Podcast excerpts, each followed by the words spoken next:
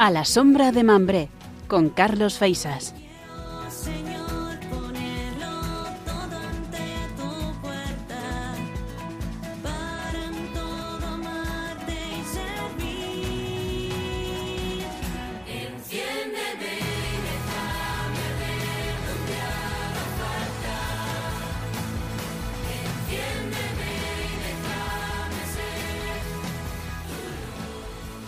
La belleza de la juventud se está haciendo presente en estos días tan calurosos, pues miles de jóvenes de toda España se, le han, se han levantado o se están levantando para inmediatamente ponerse en camino hacia un punto concreto de nuestro planeta. Un punto elegido por el sucesor de Pedro para gritar con la voz más joven de toda la Iglesia nuestra fe. Este programa del mes de julio lo dedicamos con una inmensa alegría a todos los jóvenes que a partir de hoy se ponen en camino para la Jornada Mundial de la Juventud en Lisboa, el país vecino de Portugal. Sean bienvenidos una vez más a la sombra de Mambré. Les habla Javier Ortega. Siéntense bajo la encina y disfruten. Comenzamos.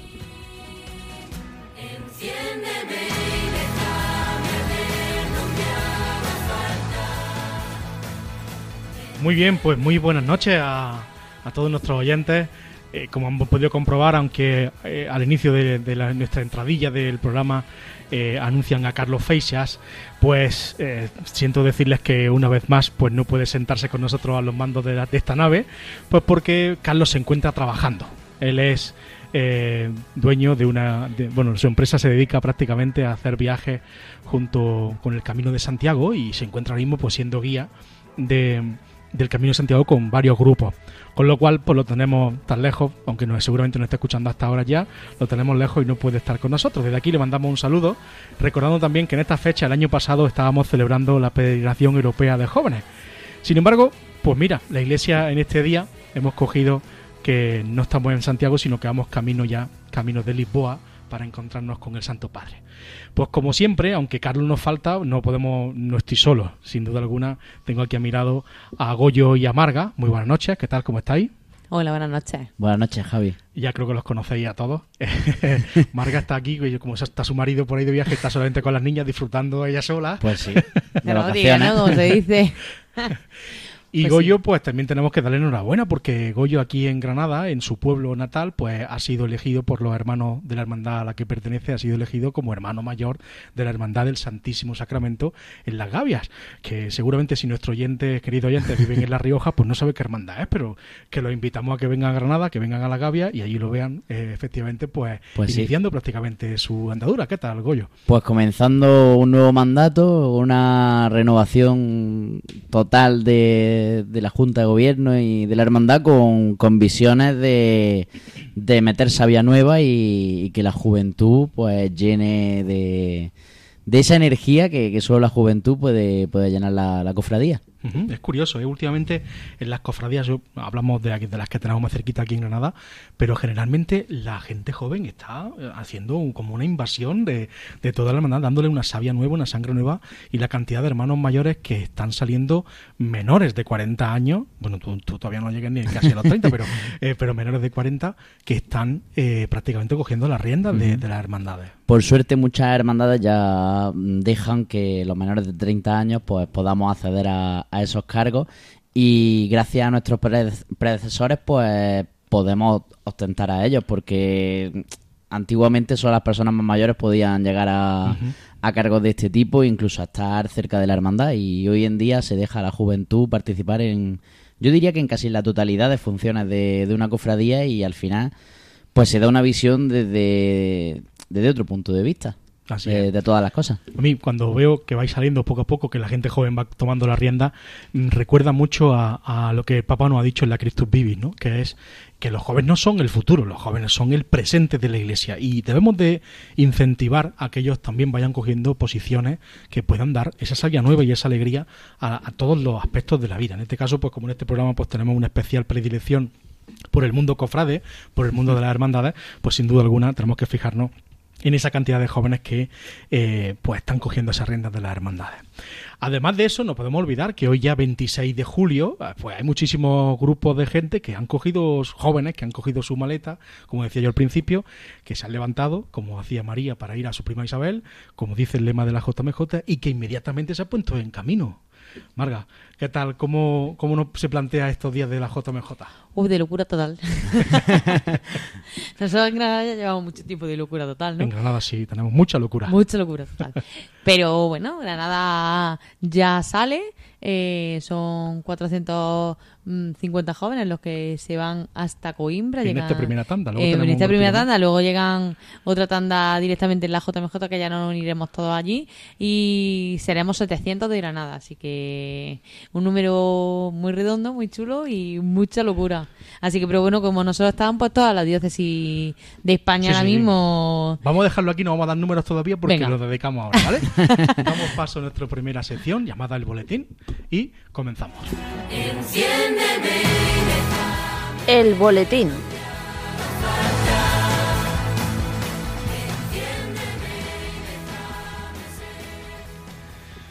Bueno, pues nuestro boletín, que creo que hoy va a ser una de las secciones más largas de este programa, porque hay una cantidad inmensa de, cosas bonitas que van a suceder en estos días en la JMJ, y creo que pues debemos de mostrarla ya que estamos de camino. Tenemos que darle esa fuerza a nuestros oyentes para que se sientan también jóvenes eh, que van caminando a, encontrarse con el Papa Francisco en, en la ciudad de Lisboa. Por ahí he escuchado yo que hay un grupo francés desde la ciudad o el pueblecillo de Troyes, que han decidido ir en bicicleta hasta Lisboa.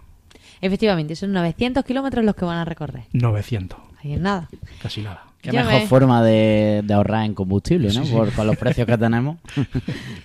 pues sí, van, son un grupo de ciclistas, 17 ciclistas, que eh, ya salió hace unos días desde la ciudad francesa de Troyes y van a recorrer 900 kilómetros para llegar a eh, a Lisboa, bueno, a la JMJ de Lisboa. Pero antes eh, habrán llegado ya o estarán a punto de llegar a la ciudad de Braga, donde van a hacer sus días en la diócesis. Así que allí los van a recibir. ¿Y quiénes son estos 16 ciclistas? Pues es un grupo eh, muy variopinto. Tenemos un sacerdote joven, un diácono permanente y su esposa, eh, cuatro amigos polacos, un joven de Hong Kong, un seminarista colombiano, en fin, un grupo. Yo he dicho franceses, pero que no hay ninguno de Francia. No, no, no, Van a salir desde allí. Y entre ellos, pues se han ido preparando todas las comidas y todo eso durante estos días. Y son 900 kilómetros los que eh, han recorrido o están terminando de recorrer. Lo que mueve el Papa Francisco, ¿eh? gente, lo que mueve la Jornada Mundial de la Juventud. Pues sí. Que mm, da igual, es la forma en la que vayamos. El caso es ir, estar, participar. Ya ves. 900 kilómetros en bicicleta. Son kilómetros, son ¿eh? kilómetros. Sí, sí, sí. Son muchos kilómetros. Bueno, pues hay por ahí también más cosas, más cosas de la, de la que nos vamos, nos vamos a encontrar allí en Lisboa. El movimiento Escola católica, creo que se llama, si no, corrígeme. Escola Ocurrente. Escola Ocurrente, no me acordaba del segundo nombre, Escola Ocurrente. Eh, se lo he preguntado a Goyo porque Goyo pertenece a la Escola Ocurrente. Pues creo que ha estado en estos días allí en Lisboa y han hecho, pues creo que ha sido en un folio, en una cuatro, me parece a mí, que han pintado un pequeño mural y lo han colocado por allí cerca. A ver, Goyo, cuéntanos cómo ha sido pues, eso. Ha sido poquita cosa, han sido unos tres kilómetros. Tres kilómetros de mural. tres kilómetros de mural. No pintado en, en la pared, sino sobre lienzo. Y se han ido pintando en tandas de unos 10 metros. Que luego se, se han ido cosiendo para, para, aparte de, de, la cuestión de la JMJ, también se va a, batir un récord Guinness. Estaba en un kilómetro poco y se ha doblado, se ha pasado. doblado marcando el territorio como diciendo aquí somos nosotros pues porque tenemos el récord, ¿no? Pero como, como la esencia de, de Escola, que es una fundación que creó el Papa Francisco allá por el año 2000, en la crisis del corralito en Argentina, cuando él era todavía arzobispo, eh, ha sido una obra que, que reúne a todas las realidades.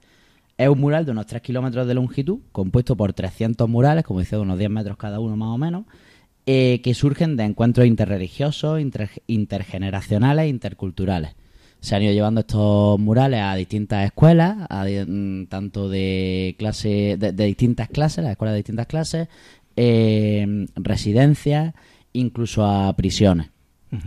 y, se han ido haciendo esa serie de murales que, que han participado, pues como digo, jóvenes de diversas creencias, de orígenes sociales distintos, de ad- adultos mayores, personas con privadas de libertad. Y han sido en torno a unas 2.000 personas los que han participado en estos murales, en unos grupos de 5 o 10 personas.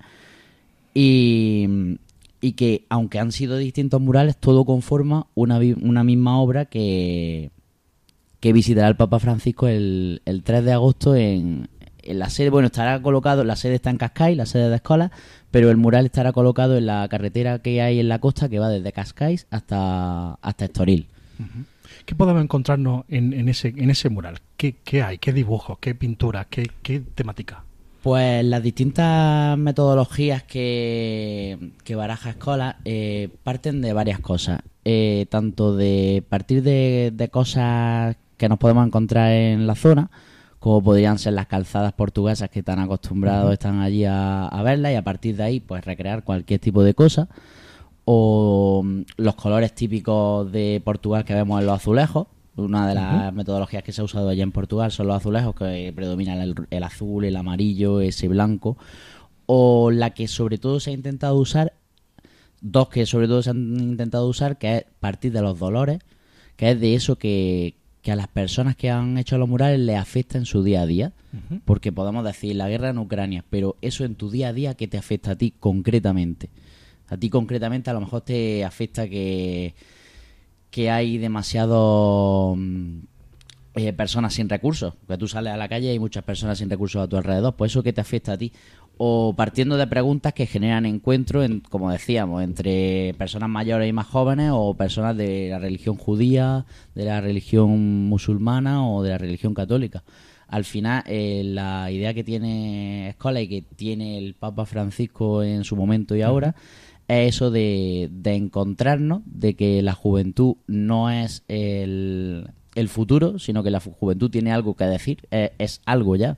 No esa pregunta de qué quieres ser de mayor, sino qué eres ahora, qué te pasa ahora, qué te sucede y a partir de eso, pues, pues trabajar con, con ellos. Una pasada, un montón. Yo que estaba allí, un montón de, de pinceles. De, de- ¿Cuánta gente había estado haciendo el, el mural? En un total. Pues unas 2.000 personas pintando. Pero allí como voluntarios, había voluntarios, han venido voluntarios de Argentina, voluntarios de, de México, de Roma, de Granada hemos estado una totalidad de 15 voluntarios en distintas tandas y distintos tiempos. Y se han usado cantidades de pintura que podríamos pintar con eso una barbaridad de, de casas. Se han, se han usado en datos 1.500 litros de pintura, Uh, madre mía. 12.000 pinceles, Claro, pues es que son tres kilómetros de, de mural. si es sí, que... 12.000 pinceles y se ha llevado unas 500 horas de pintura. Madre Allí empezábamos a las 8 de la mañana prácticamente a movilizarnos y hasta las 7 de las 8 de la tarde Todo el día pintando. Y aparte había personas que estaban en la sede allí de escuela organizando murales para poder ir cosiéndolos, poder montarlos, poder terminar de unirlos unos con otros. Una pasada. Con lo cual ha sido... ¿Cuánto tiempo había estado? ¿Una semana, dos? Pues llevan ya varios meses. Ah, vale. Lo que pasa es que mm, yo, por ejemplo, estuve una semana y pico Ujú. y había otros voluntarios que han estado 15 días, otros voluntarios que han podido estar un mes completo. Vamos, hemos estado Así allí. como una convivencia continua de gente que viene, gente que va. y, Correcto. claro, son 2.000 personas pintando. No solo las personas que hacen el mural, sino los voluntarios que hemos estado allí un poco llevando las metodologías porque estamos formados en ese tipo de metodologías. Al final ha sido convivir, conocernos, conocer Portugal, conocer las diferentes realidades, porque en el momento que vas a una prisión, que vas a un colegio que, que no tienen re- tantos recursos, pues conoces la realidad y te empatizas mucho.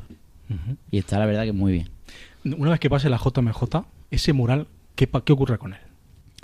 Pues estaban hablando de, de muchísimas cosas. Desde intentar buscarle un, un lugar fijo. Hasta intentar eh, fraccionarlo en partes y repartirlo en esas distintas escuelas, en esas distintas prisiones, para que haya un recuerdo de, de ese momento y de ese encuentro entre todas las personas. Bueno, También la sede se está preparando cosillas que no se pueden... adelanta no. no, pero ya no que se puede tiene, está relacionado con la pintura Sí. y también con el mítico sembrar el olivo porque el olivo es un árbol que es sagrado en las distintas religiones en todas las religiones concuerda que el olivo es, El olivo. es- Explícanos algo de eso, porque yo me acabas de perder. El, pues eh, Escola, siempre que hace un programa, sobre todo el programa Ciudadanía, que es el que más, más hace, eh, al final de todo, para cerrar, siembra un olivo.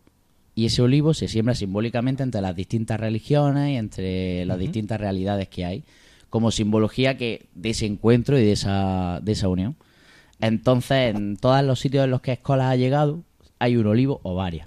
En Ajá. Granada tenemos tres, de tres ciudadanías distintos que se han hecho, y allí va a haber un olivo bastante especial, porque se va a sembrar en la sede y va a ser bastante grande.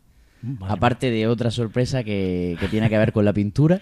Oye, a mí me recuerda con lo del olivo, cuando viajé a Tierra Santa, en lo que hoy se conoce como el cenáculo. Allí Juan Pablo II ha sido el único que ha podido celebrar la Eucaristía en el cenáculo, porque debajo hay una, una sinagoga y no lo dejan celebrar. ¿no? Pero cuando él llegó, Juan Pablo II pidió, por favor, que lo dejaran. Y como recuerdo dejó precisamente donde celebró la Eucaristía un olivo de metal que tiene tres raíces y tiene tres ramas, representando a las tres, a las tres religiones monoteístas, el Islam, el cristianismo y el judaísmo, y esas tres ramas que se ramifican en otras muchas, simbolizando pues, el germen ¿no? o, o la, o semilla que ha dado. Me recuerda mucho también Hmm. cuando es ese olivo, también en ese sentido. Sí, sí, en, en realidad el mismo, el mismo sentido, sentido. es esa unificación, ese encuentro entre las distintas religiones y las distintas culturas. Los olivos estos están, como curiosidad, están todos numerados, todos le acompaña una placa bendecida por el Papa que- Francisco, diciendo que ese olivo se ha sembrado por, por eso en concreto. y Pues habrá que buscarlo, porque si en Granada hay tres, pues sin duda alguna, y si, si en otras ciudades hay, Pues sí, en Madrid, por ejemplo, está sembrado en la Plaza de las Américas. ajá. Eh, está complicado de buscar porque hay un montón de, de De árboles, árboles. pero solo hay un olivo. Solo hay un olivo y ya está bastante grande porque se sembró hace varios años. Oye, pues habrá que ir a verlo. Y Pues si sí. en Lisboa también hay que, hay, sin duda alguna, hay que ir en busca de... Y en la sede de Cascais, que creo que a Granada le va a pillar cerca, Sí, le pillamos cerquita, nos dormimos por allí. pues ya veremos la forma de poder ir a visitar la sede para ver esas sorpresillas y esas cosas. Pues sin duda alguna yo le invito a nuestros oyentes que si en algún momento pueden ver a ese trocito de mural, que les toque por si se lo, si lo dividen o si lo colocan en el final de la JMJ como algo como un visitable, pues que vayan y lo busquen y lo vean, buscando también esos olivos del, de las escuelas recurrentes. Ocurrentes, recurrentes no, ocurrentes, perdón. perdón a todos los de escuelas. Eh, y por otra parte, pues también hay que buscar esos olivos, sin duda alguna. Ya, ya me ha dado mi curiosidad por, por ir buscándolo. Pues sí. Muy bien. Oye, también hay, en cuestión de, de la JMJ, que de lo que vamos a encontrarnos, hay, por lo visto, una cantidad de tiendas allí en la misma ciudad de Lisboa que han pedido permiso para abrir las 24 horas. Efectivamente, hay un montón de supermercados y tiendas de conveniencia que le llaman allí en Lisboa. Y eso no sabemos lo que es, ¿no? La tienda de conveniencia será de, como un colmado, ¿no? A lo mejor. Sí, algo así más pequeñito, lo que sea, que van a poder abrir 24 horas al día durante toda la Jornada Mundial de la Juventud, entre el 1 y el 6 de agosto. Así que para el que no le guste la comida, que no se preocupe porque va a tener tiendas abiertas durante 24 horas. Para y además ya... cosa. Total. Y además el, pe- eh, el, el gobierno ya ha dado permiso para que se abran, o sea que eh, no tienen restricciones de horario durante esos días. Hombre, yo hay que rezar sin duda alguna por los que estén en la tienda 24 horas. Sí. Espero que hagan turno, Hombre, porque si hacerlo, no... porque si no, habrá que dormir. Pero mm, abrir una tienda 24 horas, de verdad que también aprovechando la situación que somos cerca de 4 millones de jóvenes Ujú. allí en la ciudad, pero son muchísimas horas un negocio abierto. Ta- También sin saber un poco la venta que puedes tener y si a lo mejor no, no se acercan a, allí contigo, no sabes. Es un, es un- Bueno, hay que pensar que los jóvenes siempre tienen hambre. Sí, es verdad, eso sí es cierto. Y bueno, pues son dentro del grupo 5, que es lo que le llaman allí las tiendas de conveniencia, y el grupo 4 también, que son mini mercados, supermercados e hipermercados. Ajá. O sea que todo eso van a poder abrir durante las 24 horas.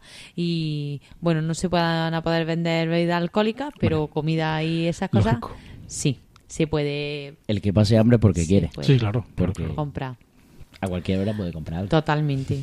Además, siempre viene bien.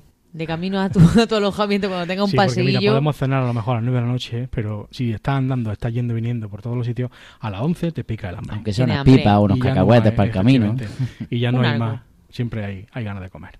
Sí, pues tranquilo todo el mundo, que están abiertas las tiendas.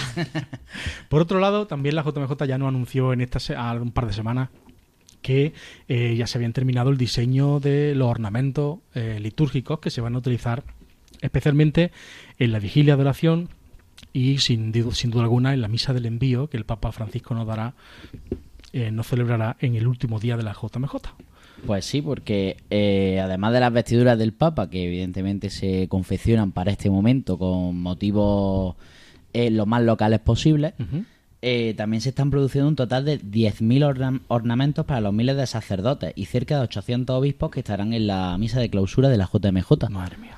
Eh, han presentado estas vestiduras y los objetos litúrgicos y es una oportunidad, ellos hablan de una oportunidad para mostrar al mundo el arte portugués y, y es una idea conceptual de crear las prendas, las prendas con significado iconográfico del camino y de los caminos a seguir con los colores verde y rojo de Portugal hacia la JMJ de Lisboa. Y siempre pues con esa presencia de, de Dios entre estos ornamentos. Si pueden buscarlo en internet, cualquier ponga ornamento litúrgico JMJ 2023 Lisboa, sin duda le saldrán, pero si no, pues porque nos cueste más trabajo, porque no tengamos acceso, para que se hagan una idea, un- imagínense una, una casulla de color blanco, donde en el centro hay tres líneas haciendo como una especie de S muy así muy líquida, muy estirada, ¿no? Donde la- las tres, de unos tres S, Con ¿no? De distintos tres colores colores. diferentes. El color de la, conforme la miramos de frente, el color de la izquierda creo que es de color verde, el color de la derecha es de color rojo y en el centro, la S del centro, es de color dorado. En el sentido de que diferentes caminos, diferentes colores, diferentes formas, pero en el centro siempre está ese camino dorado que es el mismo Cristo al cual todos nos asimilamos y nos unimos. ¿no? Es Pues lo sí. que yo había leído eso. De igual forma son la- las mitras que van a llevar los, los obispos con esa misma Con ese mismo diseño. Esas mismas tres líneas que van en el centro de, de la mitra y las estolas pues no las he visto pero creo que más o menos Sí, van en sigue ese todo estilo. más o menos el mismo, el mismo camino. Y la mesa de altar de, de la misa que se celebrará el, el día 6 de agosto en la misa de envío en el Parque Tejo eh, contará con un mantel con un encaje hecho con bolillos de peniche, Ajá. que es un tipo de encaje de, característico de, de Portugal. Y pues como curiosidad, eh, todas las prendas se están intentando elaborar con, en base a los criterios de producción con energías renovables para colaborar pues con, con esta producción de, de productos de manera sostenible. había escuchado no sé si, si tendrás por ahí el dato pero creo que era un par de kilómetros nada más de tela no o por ahí que había he escuchado una burrada de tela para hacerlo claro y son 800 obispos más luego la cantidad de sacerdotes es decir imagínense la cantidad de de tela 200 necesaria. cálices. 200 cálices, y Eh, que todo masivamente, ¿no? ¿Sabe una cosa? Es curioso porque nosotros vamos a estar allí, vamos a poder verlo a la lejanía, pero es que el que vea la misa de envío eh, eh, desde su casa, el encaje de caliche lo va a ver mucho mejor que nosotros, seguramente, y va a poder ver los detalles de, de esa ornamentación.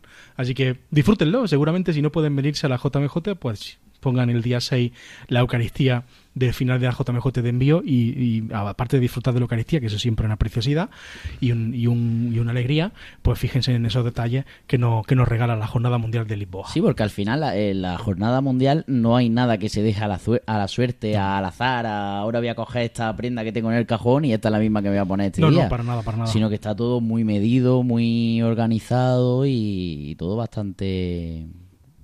Todo medido, pesado.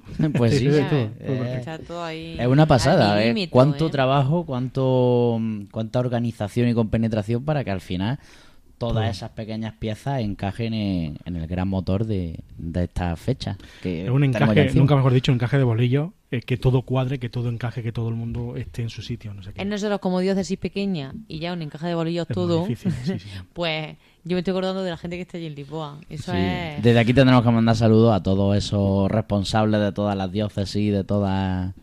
Diócesis, los que van a ir de voluntarios allí, que, que se- sin cobrar ni un duro, incluso pagando incluso su propia JMJ, Cierto. se van a dedicar al servicio de todos los que estemos en cualquier idioma. Bueno, vamos a seguir con, con más cosillas de nuestro boletín, porque también hay por ahí un grupo de jóvenes de educación especial que se unen a la JMJ. Margana, cuéntanos algo. Pues mira, un grupo de jóvenes con discapacidad intelectual que son alumnos del Centro de Educación Especial María Corredentora en Madrid. Y ellos se unirán el próximo viernes 4 para participar pues de la jornada mundial en el pack ese de fin de semana. Entonces pues van a recorrer en autobús por los 625 kilómetros que los separan desde Madrid, hasta Lisboa y van a cargo pues de van acompañados de dos voluntarios y además de que son profesores del colegio donde están estos chicos estudiando. Son eh, seis chicos de 20 años que también pues em, van a celebrar con nosotros la JMJ. Esto es pues que la JMJ no cierra puerta a nadie, o sea, nadie. está abierta para todo el mundo que quiera.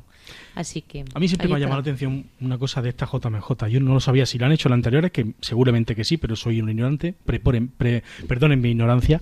Pero es una, desde Lisboa no han puesto edad de, inscripción. Es decir, tenga la edad que tenga, esté en la etapa de la vida en la que esté, usted puede venir a la Jornada Mundial de la Juventud. Es cierto que el número eh, más eh, grande, más, más amplio, sin duda alguna será de jóvenes entre unos 15 y 16 años hasta unos 30, 30 35 años, que ya no somos ya no son tan jóvenes, ¿no? Pero ese grueso. Sin embargo, está abierto a la familia, está abierto a los niños, está abierto a todo el mundo. Es decir, la, JM, la JMJ abre sus puertas para que la iglesia entera se sienta joven y Tan- lo celebre. Tanto es así que, que la, en la página oficial de, de la JMJ, si tú miras preguntas frecuentes, eh, una de las preguntas frecuentes, por ejemplo, es si no soy católico, ¿puedo asistir a la JMJ? Y te pone sí. Si no tengo, si tengo más de 30 años, ¿puedo asistir? Sí. Y casi todas las preguntas relacionadas con algo que podría ser excluyente respecto a edad, respecto a creencias, respecto a cualquier cosa, es sí, sea, Siempre lo que sí. sea, como sea y cuando sea, sí puedes venir a la JMJ. Sí, sí, Y además. es una pasada. En el momento que yo que me he encargado de la inscripción de aquí de Granada, en el momento que metías las cosas en la plataforma, te preguntaba de qué religión eras, por si no era religión católica, podías asistir, siendo de la religión que fuera. Así que es verdad que se abre las puertas a todo el mundo en esta JMJ. Sí, está claro que la JMJ no es solamente un, un encuentro de jóvenes católicos, sino que es un encuentro sin duda alguna ecuménico, con una intención también clara, es decir, la unidad de los cristianos, y no solamente entre cristianos, sino también de cualquier religión. El simple hecho La unidad, una- el encuentro. es un- una, una unión de nuestra fe.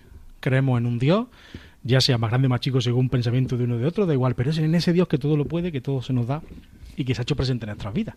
Pues Así sí. que bueno, como peregrinos de la edad que tengamos, siempre siempre tengamos siempre que tengamos ese espíritu joven, pues no quedamos simplemente que vamos allí y nos quedamos a ver, a ver a, que, lo que, a, que no- a lo que nos digan o donde tenemos que ir, sino que nos visten o nos regalan o, no- o nos colocan algo para que seamos distintivos, ¿no? Se nos, nos distingamos entre nosotros como es el kit del peregrino, ¿no? Pues, Cuéntanos, Goyo, a ver qué transporta ese kit del peregrino, en qué consiste, porque muy, el kit del peregrino ¿qué puede ser un kit de servicio de último de, de necesidades, un kit de supervivencia en estos días tan tan duros de, de andar y, y- y no dormir bien. Tiene cosas básicas que yo creo que es las cosas que mm, todos necesitamos, pero a todos se nos olvidarían, porque no caeríamos en llevarlas. Me alegro, sé por dónde va. Eh, el kit del peregrino, que ya el Papa Francisco lo recibió a- hace algún tiempo, porque lo es enseñó, el primer lo escrito, enseñó. que lo, lo enseñó, pero para todo el que no lo haya podido ver, el, el kit pues lo compone una mochila, que es la que alberga los demás las demás cosillas, eh, que está diseñada pues con los colores de, y el logotipo de la Jornada Mundial de la Juventud y cabe pues todo lo necesario que, que quieras llevar para el día a día allí en, en Lisboa y, y además pues estas cosas que te, que te dan como puede ser la camiseta roja o verde eh, ilustrada con el logo de la Jornada Mundial de la Juventud y con el lema María se levantó y partió sin demora. Y también tiene una cruz como elemento central. La, la cruz que estamos ya súper acostumbrados a ver del logotipo. Eh, un sombrero para, para protegerse del sol, porque no se nos puede olvidar que, que aquí es verano, aunque las personas que a lo mejor vengan desde, desde Sudamérica, desde Argentina, desde, desde América sea invierno, pero aquí es verano. Y Además de los días más calurosos, ¿eh? sí, de los días Los centrales de del julio verano. primeros de agosto son los más calurosos Sí. del año. eh, no se nos puede olvidar el sentido de, de esta peregrinación, eh, por lo cual el kit también tendrá un, un rosario de madera para poder rezar con todos los jóvenes del mundo. Eh, además de una cinta para colgar del cuello, pues la credencial, el móvil o, o Eso cualquier importante. o cualquier cosa que, que se quiera colgar. Que luego vamos todos con las credenciales perdidas y, y sin encontrar, se nos ha perdido el móvil, se nos ha perdido la llave de algo, se nos ha perdido. Pues de esa cinta se puede colgar, pues totalmente todo. Y además el logo oficial en los cinco idiomas de- del encuentro, que son portugués, inglés, francés, español e italiano. Y pues por último, como hablábamos que es verano, pues no se nos puede olvidar que va a llevar una botellita de agua Hombre. con, Eso viene muy bien con plástico reciclado. Muy bien. qué Así bien. que es todo todo para el medio ambiente, amigable con el medio ambiente. Qué bien, qué bien, qué bien. Bueno, yo acabo de acordarme ahora que esto no está metido dentro del, del, del orden del día, pero eh, tenemos que darle también la enhorabuena a alguien, para nosotros mm, desconocido, pero alguien muy conocido en esta JMJ, que es don Américo Aguilar, que es era en ese momento era el obispo de Portugal, coadjutor o sí, coadjutor de, Lisboa, pues que ha sido nombrado hace muy pocos días, hará un par de semanas tres, por el Santo Padre eh, cardenal. Yo no sé si habrá sido como premio por lo que ha tenido que aguantar estos días de JMJ, pero es verdad que lo que lo hemos conocido en las reuniones es un hombre muy cercano. Además, se convierte en uno de los dos cardenales más jóvenes que hay ahora mismo en la iglesia. Don Américo tendrá cincuenta y pocos años. y Ujú, además, si lo- bastante joven. si pueden, si ponen en internet pues, Américo Aguilar, sale la foto, un hombre muy, muy joven y además con un sentido del humor mm, impresionante. Se ríe hasta de su propia sombra y es muy cercano y la verdad que pues hay que darle la enhorabuena por esa designación del Santo Padre, pues para en un futuro quién sabe, a lo mejor pues el Espíritu Santo lo, lo llama, ¿no? Y si no, pues, pues, pues para que el Espíritu Santo también lo guíe a designar al nuevo sucesor de la Iglesia Católica. ¿Te imaginas? ¿Te imaginas? Que llega a ser papa, pero yo lo conozco. Yo sí lo conocí en persona. Comiendo morcilla con él en Guadalupe.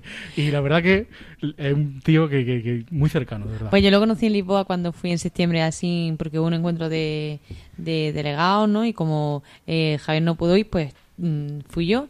Y, y era justo cuando tomó posesión, pues nuestro nuevo arzobispo, eh, don José María Gil Tamayo. Y así hablando, pues eh, le dije que yo venía de Granada, no sé qué, y que el delegado no estaba porque estaba en la toma de posesión del nuevo arzobispo. Y es un hombre que no me conoce de nada y, y de pronto pues empieza a bromear contigo y, y muy simpático y además muy campechano, como se dice aquí Campechano, en sí, sí, Andalucía, campechano. en Andalucía, muy campechano. Y genial, la verdad es que yo lo, el otro día lo pensé cuando me enteré que lo hacían cardenal, lo pensé, digo, mira que se lo hacen papa, pues lo he conocido. Lo hemos conocido. ¡Qué No tenemos que ir a Roma, ¿no? Pues sí. Muy bien, verlo. pues hasta aquí nuestro boletín. Seguimos adelante. Santos y jóvenes.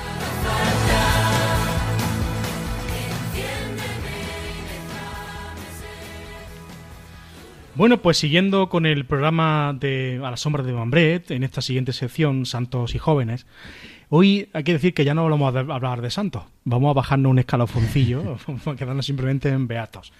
Hoy, hablando de todos los patrones de, que nos propone la JMJ, como para seguir o para mo- mostrar ese camino, hoy venimos- traemos a un jovencillo de unos 19 años aproximadamente. Pasa que los 19 años del siglo XXI no son los mismos 19 años que en el siglo XVI.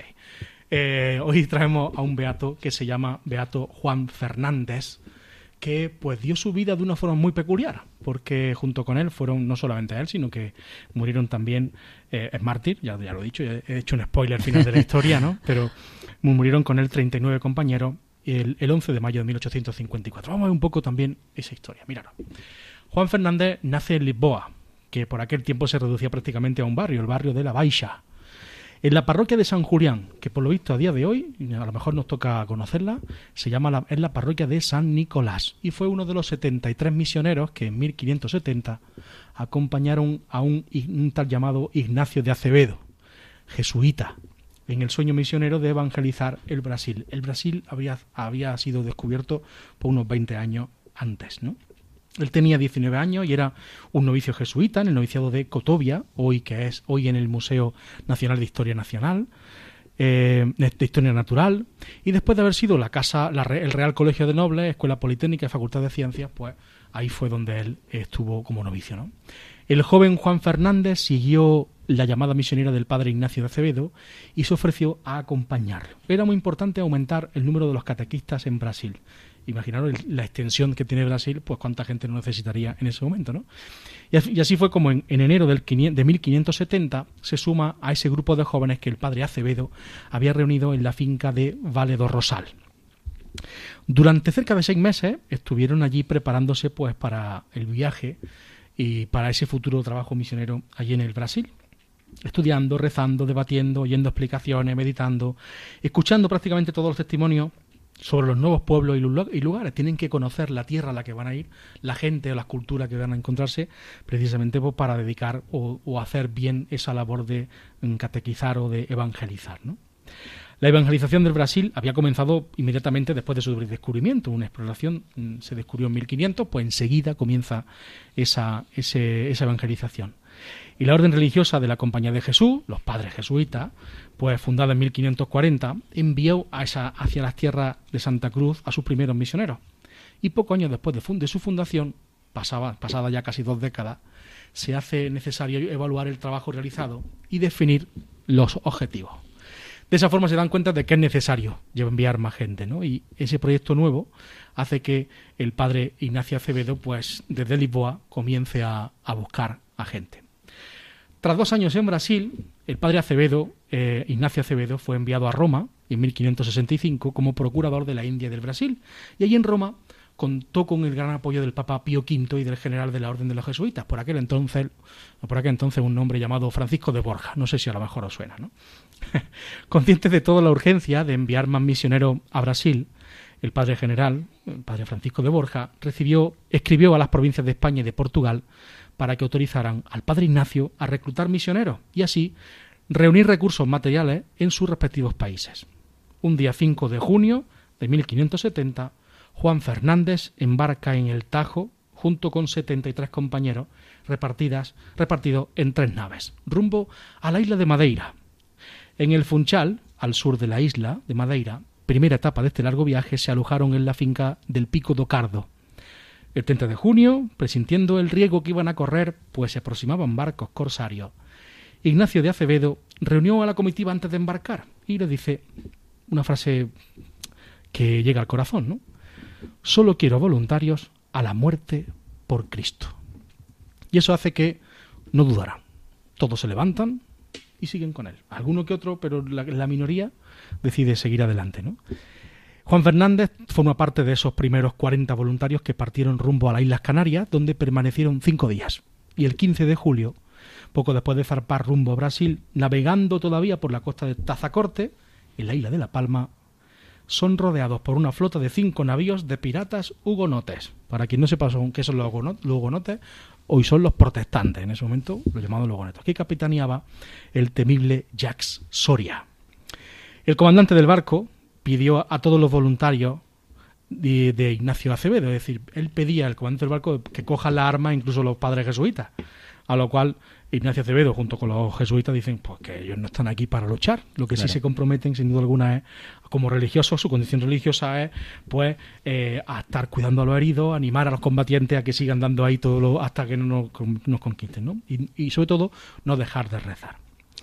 Cuando el barco se ocupa por completo, los piratas calvinistas, al darse cuenta de que se trataba, de un barco lleno de católicos, especialmente de padres jesuitas misioneros, arremetieron con las armas contra todos aquellos jóvenes, maltratándolos, hiriéndolos y muchos de ellos arrojándolos al mar, incluso todavía estando vivos.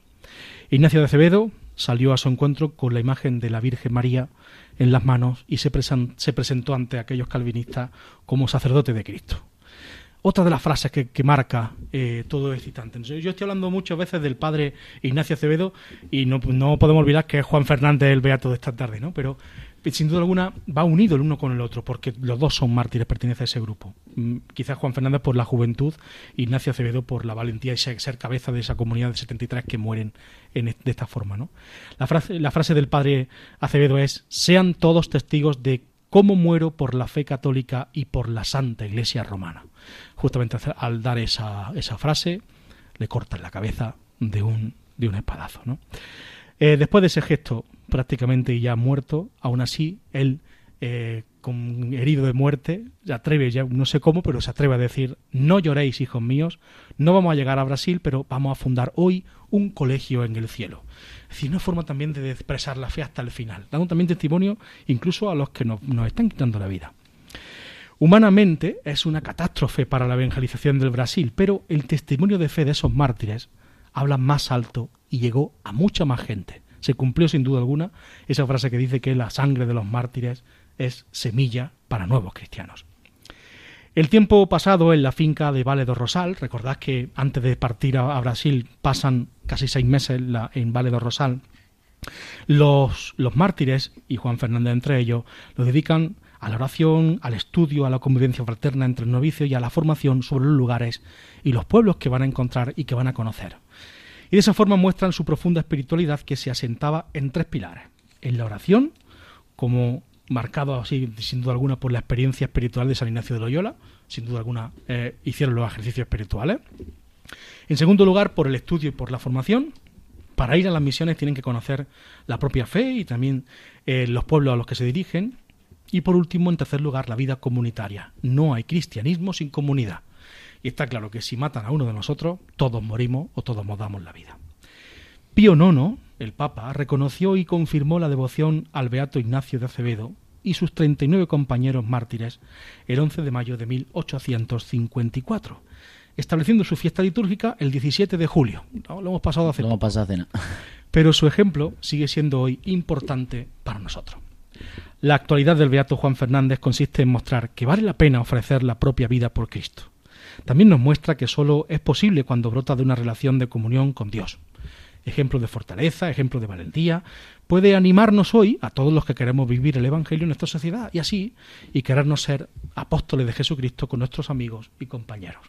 Ojalá tuviéramos mucha gente joven que decidiera dar su vida por Cristo. No que vayan a que nos maten, sino que sean capaces de entregarlo todo. ¿no? En ese momento lo entregaban todo y hoy en día nos podemos ir a la JMJ, voluntarios que, que dejan su verano de estar con los amigos en las playas y demás para, para entregarse a, a esos otros muchos jóvenes que, que van a asistir a la JMJ. Sin duda es un ejemplo claro de, de, seguidores, de cómo seguir al Señor, de cómo entregarse y es un, un buen patrón o patrono de nuestra en Andalucía es patrón yo sé que en los demás en los demás sitios es patrono de los demás de como patrono de nuestra JMJ pues sí. Seguimos. Adelante hacemos la maleta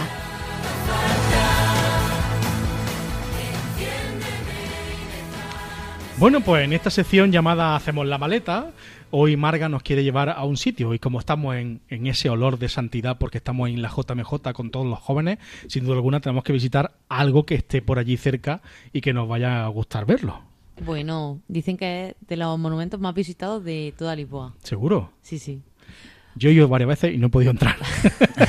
la, cantidad, de la gente que había. La cantidad de gente es imposible. Yo espero que en este, en este viaje que hagamos ahora con la JMJ mm, podamos verlo porque es imposible. Bueno, dicen las malas lenguas que estará abierto para todos los peregrinos y que podré, podremos entrar a verlo. Así que a ver si hay suerte. Las malas lenguas, esperemos que lleven razón esta vez, ¿no? Pues sí. Eso dice. Bueno, cuéntanos un poco del monasterio dos Jerónimos, os dos Jerónimos. Venga, pues nos vamos al monasterio de los Jerónimos de Lisboa. ¿Dónde está? Pues justo enfrente de lo que es la Torre de Belén. Es uno de los monumentos más visitados.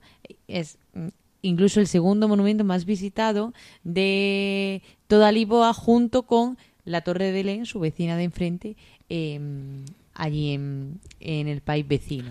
Hay que decir que en esa situación, en la Torre de Belén y todo lo, que es el paraje del monasterio de los Jerónimos, va a estar en la JMJ lo que se ha llamado la Ciudad de la Alegría, que es el espacio de toda esa esplanada que es gigantesca dedicado exclusivamente a la reconciliación, al sacramento del, perdón, del sacramento de la reconciliación. Así que los peregrinos que vayan, después de ver el monasterio de los Jerónimos y después de visitar la Torre de Belén, pasarán por el confesionario si Dios quiere y se reconciliarán con el Señor. Además tiene un horario muy amplio la ciudad de la alegría. Bueno, vamos al monasterio de los Jerónimos. Bueno, el monasterio de los Jerónimos es declarado Patrimonio de la Humanidad por la UNESCO en 1983. Está en Lisboa y constituye uno de los principales ejemplos de la arquitectura manuelina en Portugal y un homenaje a la época dorada de los descubrimientos, pues es Manuel I el que ordena su construcción para conmemorar el regreso de la India de Vasco de Gama. De hecho, las obras se financiaron con los impuestos procedentes de las colonias. Está ubicado en el barrio de Belén y sobre está hecho sobre los restos de una antigua ermita fundada por Enrique el Navegante, donde se cuenta que Vasco de Gama y su tripulación rezaron antes de viajar a la India. Su el término de construirse fue en el siglo XVI, aunque el ala occidental y el campanario no se concluyeron hasta el siglo XIX. De hecho, si se observa detenidamente, pues se dan cuenta de que eh, no guarda la armonía, ¿no? Con el resto del, del monumento. bueno, su nombre se debe a que sus primeros años fue residencia de los monjes de la Orden de San Jerónimo, aunque durante mm, aunque desde el siglo XIX, con la llegada del gobierno liberal y el desmantela- desmantelamiento de la orden religiosa eh, en Portugal, pues es patrimonio del Estado. Ahora mismo no pertenece a ninguna orden religiosa. Bueno, Algo además- parecido como la desamortización de Mendizábal, pero en Portugal. En Portugal. Entonces es el Estado el, el que lo lleva.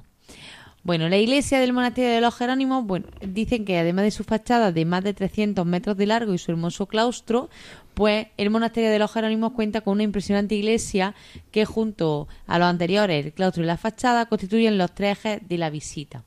Eh, se entra por la denominada portada de mediodía, que es paralela al Tajo y es de estilo manuelino. Luego tenemos una figura de Nuestra Señora de Belén que preside esta portada lateral, donde también encontramos escenas de la vida de San Jerónimo. Al oeste se encuentra la puerta principal en la que se accede desde la nave de la iglesia de Santa María de Belén, en la que destacan seis columnas talladas que sostienen una impresionante bóveda nervada y el mausoleo sostenido por elefantes y las pinturas con escenas de la Pasión de Cristo y la adoración de los Reyes Magos, que son otros puntos de interés. Bueno, allí está en el patio central del claustro. Bueno, el claustro eh, es una decoración plagada de elementos marítimos y de navegación, conmemorando pues a, a Vasco de Gama. Y justo en el, en el patio central, pues eh, albergan las tumbas de Vasco de Gama y del poeta Luis de Camoes. Más cosillas que podemos ver. Bueno, pues que el monasterio de los Jerónimos también podemos encontrar tumbas de varios monarcas, como la de Manuel I y su familia, o Sebastián I, Catalina de Austria, Enrique I. Panteón real. Un panteón real, efectivamente. Y además de otros personajes ilustres, pues que ya hemos dicho antes. Y como así un poco de curiosidad, también el mismo monasterio alberga un museo de arqueología y un museo de la marina. Así que podemos echar allí la tarde Pues entera. toda una mañana toda una tarde visitando a uno y a otro. La verdad que mm, desde fuera es una preciosidad de edificio, por eso es la, la intención de cada vez que yo he ido, intento visitarlo, pero las colas son inmensas. Yo recuerdo siempre la cola de entrada, también es verdad que hay que pagar la entrada y todo eso, pues las colas casi casi rodean el edificio continuamente y la gente pues que va viendo pues, es capaz de, de- de tirarse el día entero con tal de entrar. Eh, yo siempre he ido yo, como siempre, con, con prisa y ha sido imposible visitarlo. La última que- vez que nosotros fuimos eran horas lo que había sí, de sí. cola para poder entrar, así que... Pues sí, lo mismo que antes, si no lo conocen, pues métanse en internet, buscan Monasterio de los Jerónimos de, de Belén en, en Portugal, en Lisboa, y sin duda alguna que, que disfrutarán y seguramente es desde, su- desde su casa sentado verán fotografías y lo disfrutarán más que haciendo 3-4 horas de, de cola. Muy bien, pues seguimos adelante con otra de nuestras secciones. Venga. Tramo a tramo.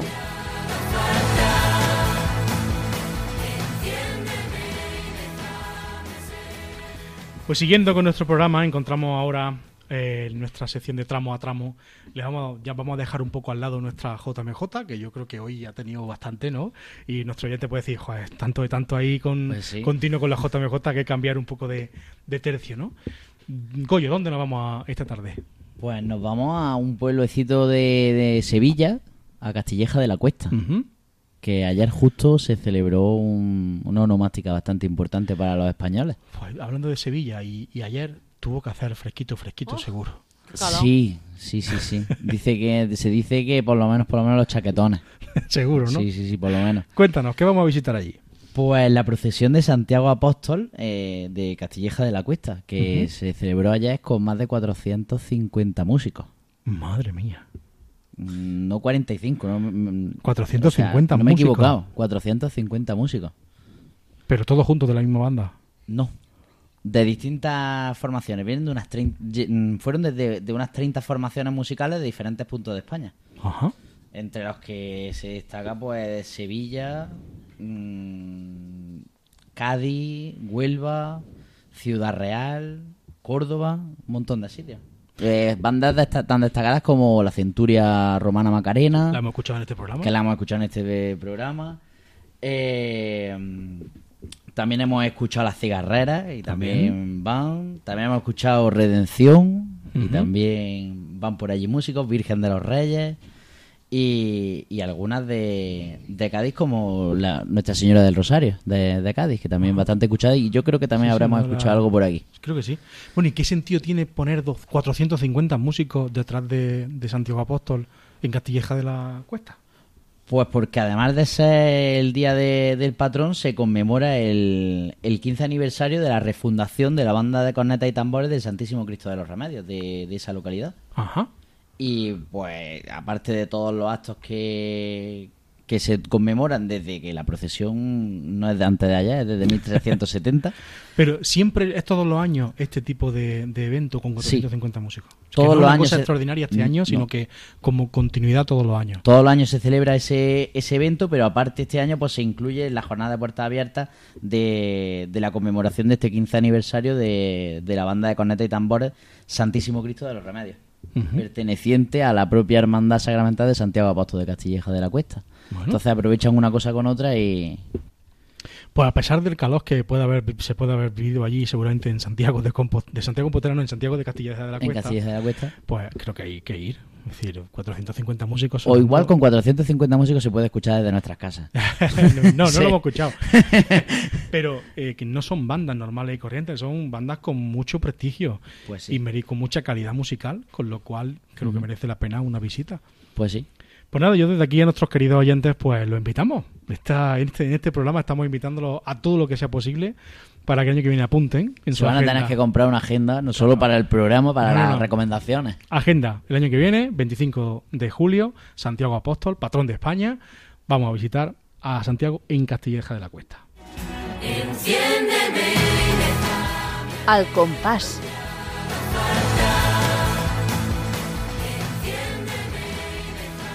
Bueno, pues en esta última sección de nuestro Al Compás, pues casi casi toca ya la campanilla como pa- para decir, decir- diciendo, eh, pues ya se nos ha acabado el tiempo, aunque parezca que no, pues yo hoy es de las pocas veces que digo, ya, yo creo que a lo mejor estar a los mandos, que creo que es lo que le pasa siempre a Carlos, que siempre termina diciendo, ya hemos terminado, pues eh, se, se hace mucho más, más corto todo esto, no sé si a lo mejor por el nerviosismo de, de que La no sabemos presión. cómo la presión. Puede ser La por eso, presión. la Pero responsabilidad. Se me ha hecho, se me ha hecho corto realmente y llevamos ya pues, prácticamente cincuenta y tantos minutos eh, con, con ustedes. Y vuelvo a decirles que se nos ha hecho corto.